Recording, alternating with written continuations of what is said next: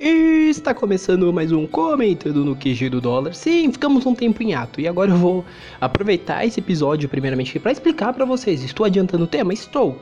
Mas desculpem, aqui quem fala é seu host de sempre, Paulo Raposo, e como eu disse lá atrás, né, queimei aí largada, dei um spoiler, ou esse podcast vai ser exclusivamente para falar por que a gente ficou num hiato curto e além disso, fazer um Begins, né? Explicar mais ou menos como surgiu a ideia do comentando por quê, porque sim, talvez você seja entrando agora, viu lá em qualquer lugar que eu divulgo e falou, pô, por que não dar audiência pro Paulo? Veio aqui e ouviu. Então, se você não ouviu 30 podcasts, é, 30, 31 podcasts atrás, aqui a gente já facilita a sua vida, a gente já começa a partir daqui, você começa daqui e vai embora, depois você ouve os antigos, tá?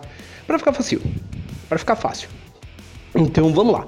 Primeiramente, falando um pouco sobre o porquê sumimos. Na verdade, não é bem o porquê resumimos. Ai, desculpa, gente, às vezes eu dou essas travadas, por isso que o áudio estoura.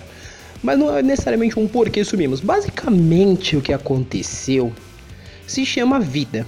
Se chama onde eu moro. E onde eu moro, basicamente, como vocês ouviram nos dois últimos podcasts que saíram semana retrasada, o meu áudio ele estava um pouquinho mais baixo que o normal. Isso se dá por quê? Porque na minha casa o pessoal geralmente dorme cedo e quando eles dormem eu não posso fazer barulho alto.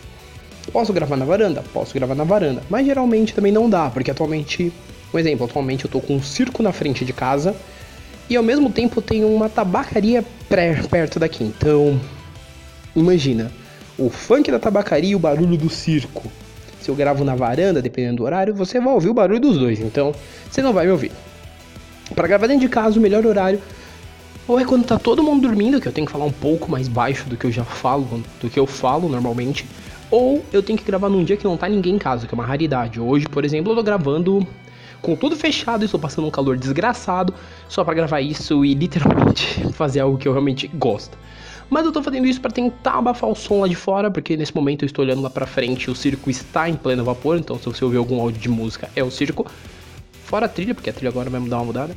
Enfim, tá? Então é por esse motivo que realmente deu essa demorada, porque eu não achei um timing certo para gravar nos dias que eu cheguei em casa eu tava muito morto e não deu realmente para gravar. Prometo fazer aí um time melhor, tentar manter a periodicidade, porque a periodicidade vai ser entre 2 a 3 podcasts por semana até eu me estabilizar. Estabilizei, eu vou tentar lançar diariamente de segunda a sexta, final de semana, fazer alguns produtos diferentes. Tá? É uma promessa? Mais ou menos. Vou cumpri-la? Não sei. Talvez eu ainda grave hoje um desses promessas aí que é segredo. Mas vamos lá. Além disso, né, também comentando um pouco aí a parte do Beguins. Paulo, como surgiu comentando? É como todo mundo sabe, já deve ter ouvido. Se não ouviu, eu vou deixar a lista, né, pro Classics, pra você ouvir os Classics. Assim, só ouça se você estiver preparado, porque é um conteúdo que é totalmente anos sua época, né? Então, ou seja, de 2011 até 2015. Ainda vou voltar, pretendo voltar a lançar, se não este mês de novembro, entre o final de dezembro e começo de janeiro, então estou vendo exatamente, estou tentando ajustar cronograma, estou igual JBC, tentando ajustar cronograma, encaixar as coisas. Mas sim, o Classics volta, só que tem um ponto. O Classics é um pouco mais, ele é um pouquinho mais difícil de eu mexer, por quê? Porque eu tenho que editar banner, tenho que fazer tudo, tenho que subir o podcast e geralmente eu tenho que pensar bem como é que eu vou lançar essa pauta. Por quê? Porque eu tenho que reouvir. E tem alguns podcasts que reouviram um perigo, porque tem algumas coisas que é abs beiram um absurdo. Sim, éramos adolescentes babacas em 2011, né? Tipo, jovens adultos. Mas eram outros tempos, gente. Toda essa preocupação que a gente tem hoje em dia não é com o politicamente correto, mas com a questão da responsabilidade emocional, com a responsabilidade aí de gêneros, etc., que é uma coisa que nós, como seres humanos, devemos ter. Naquela época nós não tínhamos, então a gente falava muita merda tanto que tem podcasts que são extremamente. tem comentários muito machistas, tem outros que tem muita piada, assim, que pode soar como piadas homofóbicas, etc. Mas sim, eram outros tempos, desde já. O Paulo, de, o Paulo de hoje perde perdão pelo Paulo do passado. Mas é aquilo, fica a dica se vocês quiserem ouvir os primeiros dólares. Algumas coisas são meio pesadas, algumas até inclusive são opiniões que naquela época nós tínhamos e hoje em dia com a consciência que eu, até mesmo falando não só em nome de mim, até porque já conversei, eu e o Caco, por exemplo, tínhamos ideias muito estranhas naquela época e hoje em dia são diferentes. Tá? Então assim, todo mundo sabe que o dólar surgiu no final de 2011, final de 2010, final de 2011 mais ou menos ali. É, foi 2011. Agora não lembro se foi 2010 ou 11, mas foi aí.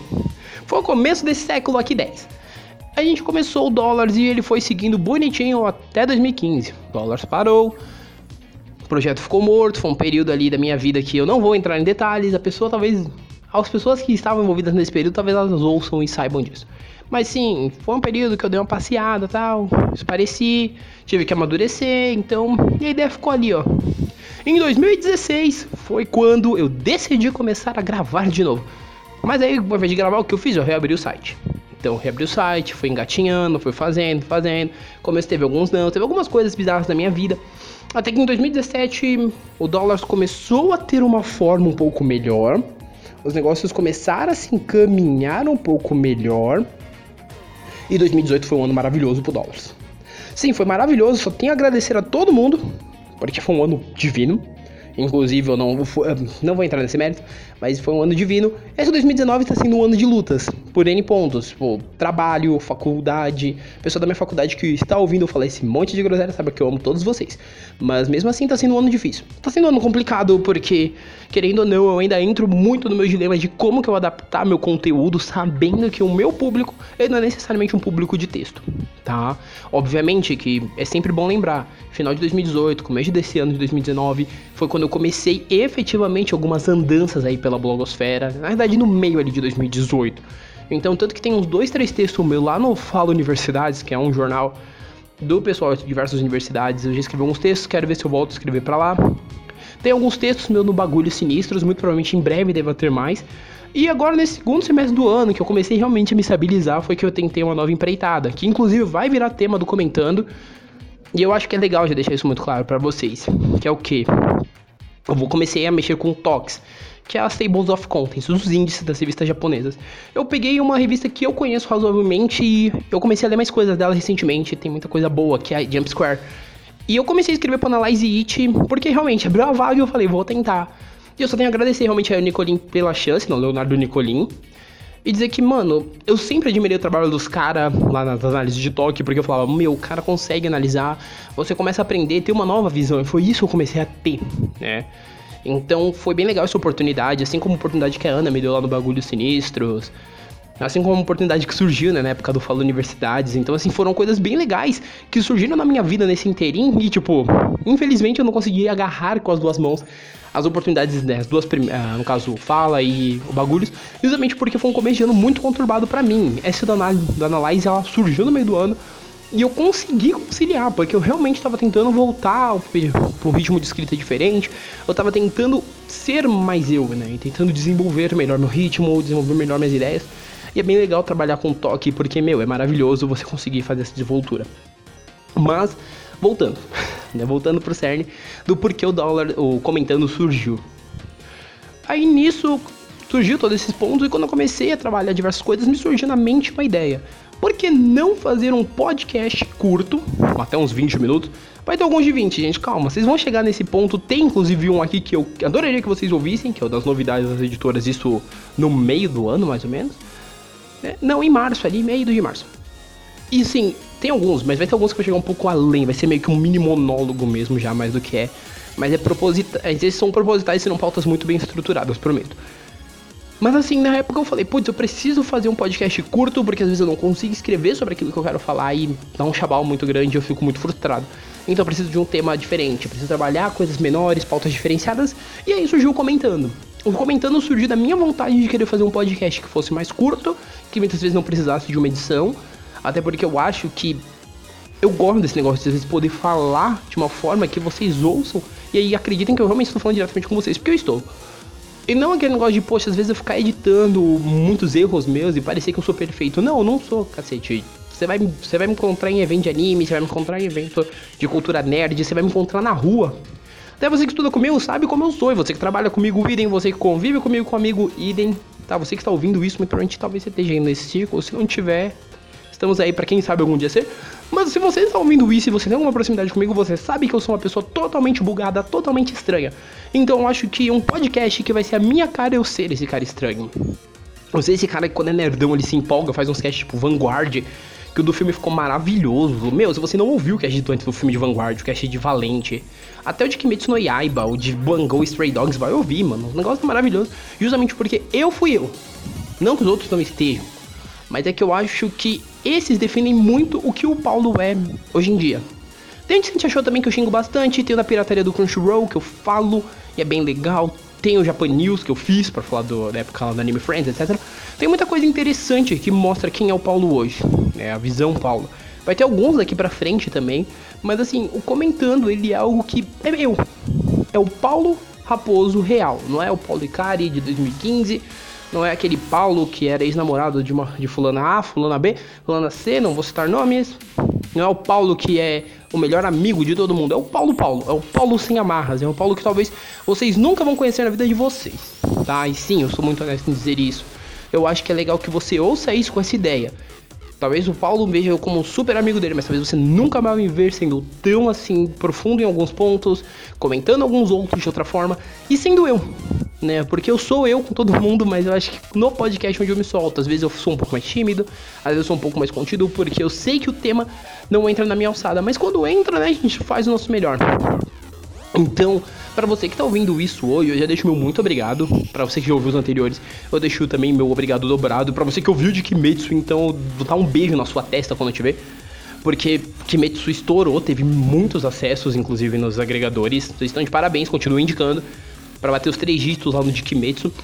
E considerando que assim, eu sou um cara horrível pra divulgação, não sei nem como se trabalha a divulgação, mas o comentando ele tem atingido uns números bem legais de views gerais e assim, você que é de São Paulo, você que é de Roraima, você que é de Minas, você que é do Espírito Santo, você que é do Rio, você que é de Goiás, whatever. Vocês todos do Brasil ouvem esse negócio porque sim, eu vejo os números.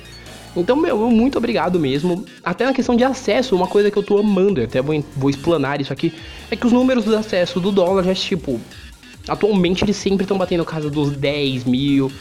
Quando tá caindo muito, tá batendo 8. Então, assim, tá num pico bem bacana. Eu espero crescer mais daqui para frente, começar a trabalhar melhor aí o dólar, mexer no layout que sim é uma das propostas futuras, mexer no layout, trabalhar de uma forma melhor para que, sei lá, 2020 a gente arrebente, torne-se um site ainda mais conhecido.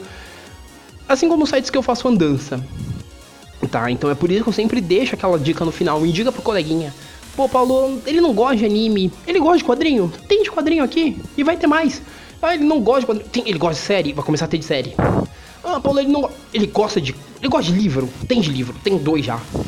E por incrível que pareça, são editoras diferentes. Mas tem de livro. Tem comentando de tudo, gente. Até então já existe bastante.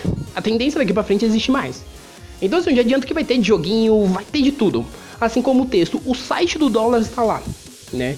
Então ele tá aberto, indica pro amigo pra ele vir fazer um page view no site. Às vezes ele quer ler um texto, sei lá, sobre Helter Skelter. Tem lá, mano, vai ler o texto de Helter Skelter, que maravilhoso. Um beijo pra New Pop por lançar essa obra maravilhosa aqui, essa delícia de obra. Ah, eu quero Eden Zero. Tem texto de Eden Zero, tem texto de Little Witch Academia, tem texto de Suicide Club, tem texto de Red... Ah, não, Red Sprite ainda não. Mas tem texto de Full Drive, tem texto de Golden Hearts, gente. Quem falou de Golden Hearts além do Dollars? Ninguém. Tem texto de Medaka Box aqui, um textão do cacete. Tem texto de Yu-Gi-Oh! Arc 5, tem texto de Yu-Gi-Oh! Zexal, tem... Mano, o que você procurar, talvez de estranho, talvez você ache. Tem texto de Zumo, cara. Que, que, que site fez texto de Zumo? O único que falou também foi o Análise Manga Clube, que fez um, um podcast do cacete sobre o mangá. Mas fora o, o Análise Manga Clube, um texto antigo do Guia Boa da Jussara e o dólar, ninguém mais falou de Zumo. Então vem cá, amigo. Eu tô falando de Neverland desde agosto de 2016, quando a obra saiu. Então, gruda aqui com a gente. A casa é sua, se sinta à vontade. Só não tira o sapato, por favor. Se sinta à vontade, sempre lembrando, né? O dólar está no Spotify, Google Podcasts e Apple Podcasts. Então também não deixa de seguir lá, porque, meu, você tá perdendo. Assina o feed.